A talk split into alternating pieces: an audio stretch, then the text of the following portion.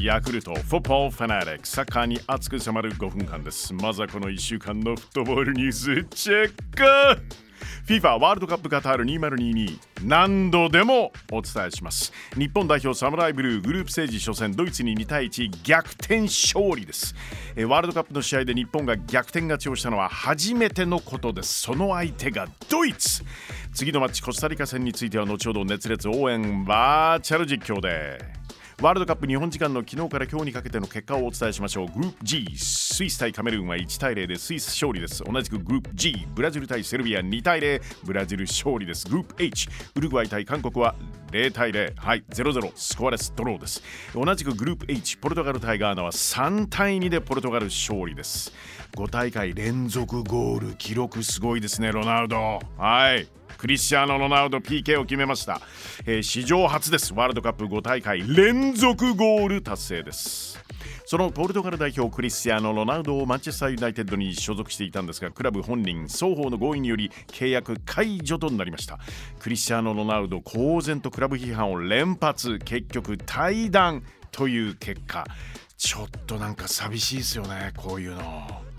ワールドカップ現地23日開催のベルギー対カナダのマッチで日本の山下義美審判員が第4審判を務めました、えー、これがワールドカップデビューとなりました。この番組でもその声お届けしましたよね。山下さん現地時間25日イングランド対アメリカの試合でも第4審判を務めることが発表されています。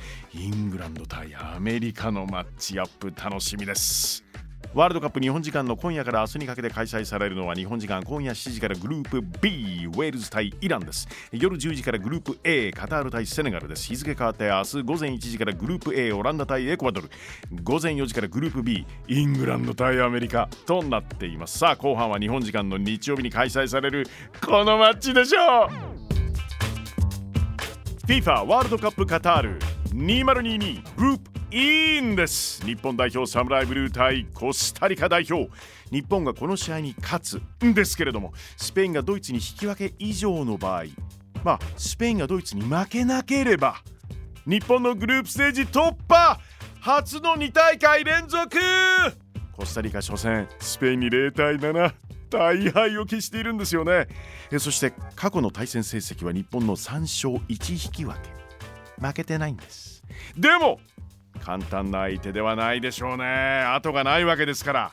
日本代表サムライブルー対コスタリカ代表。試合の行方を大胆妄想熱烈応援バーチャル実況。舞台はカタールのアフマド・ビンアリスタジアムです。日本は最終ラインキャプテン吉田がボールを持つ。吉田からサイドの長友にパス。長友選手イタリア語で勇気を意味するコラージョという言葉を連発しています。代表チームに浸透しているんでしょうね。コラージョ勇気。長友からドイツ戦ナイスゴールでした。堂安リッチにパス、えー、ちなみに堂安というお名前なんですけれども全国におよそ120人ほどしかいないレアな、えー、これ名字なんですね。出身の兵庫には60人ほどいらっしゃるそうです。おじいちゃんうちなんちゅらしいですよ。堂安ドリブルから中央へ。鎌田大地シュート。コスタリカのキーパー伸ばすこれはキャッチ日本この試合ボールを持ててます。板倉どこへ出すんですか？ドイツ戦では浅野選手への素晴らしいロングボールがありました。トラップも最高でしたけれどもね。板倉選手どうする？あその前にアンケートをご紹介しましょう。好きな曲はパプリカ。板倉またまたロングボールを出す。今度は前田大然すごいスピードで落下点間に合う。そして取り持ちトラップ。ケイラー・ナバスのニアをぶち抜くかシュート決まった！ゴール！日本先制！1対0のままドキドキしますね。アディショナルタイムに入っている。なんで今回こんなに長いの？守りきれば勝ち点6ですよ。コスタリカ18歳ジェウィソン・ベネット。ドリブルからアンソニー・コントレーラスにパスです。しかし前に立ちはだかるのはブンデスリーガのデュエル王遠藤航ドイツ戦地上デュエル9勝空中デュエル2勝タックル勝利4の4タックルすべて成功させてるんです。イギリスのメディアも大絶賛。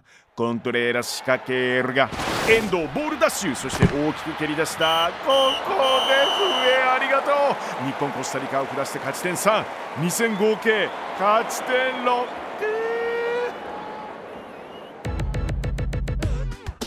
FIFA ワールドカップカタール2022グループ。インです。日本代表サムライブルー対コスタリカ代表実際の試合は日本時間11月27日日曜日。J 頼むぞ。正気手繰り寄せてくれ。午後7時キックオフ予定です。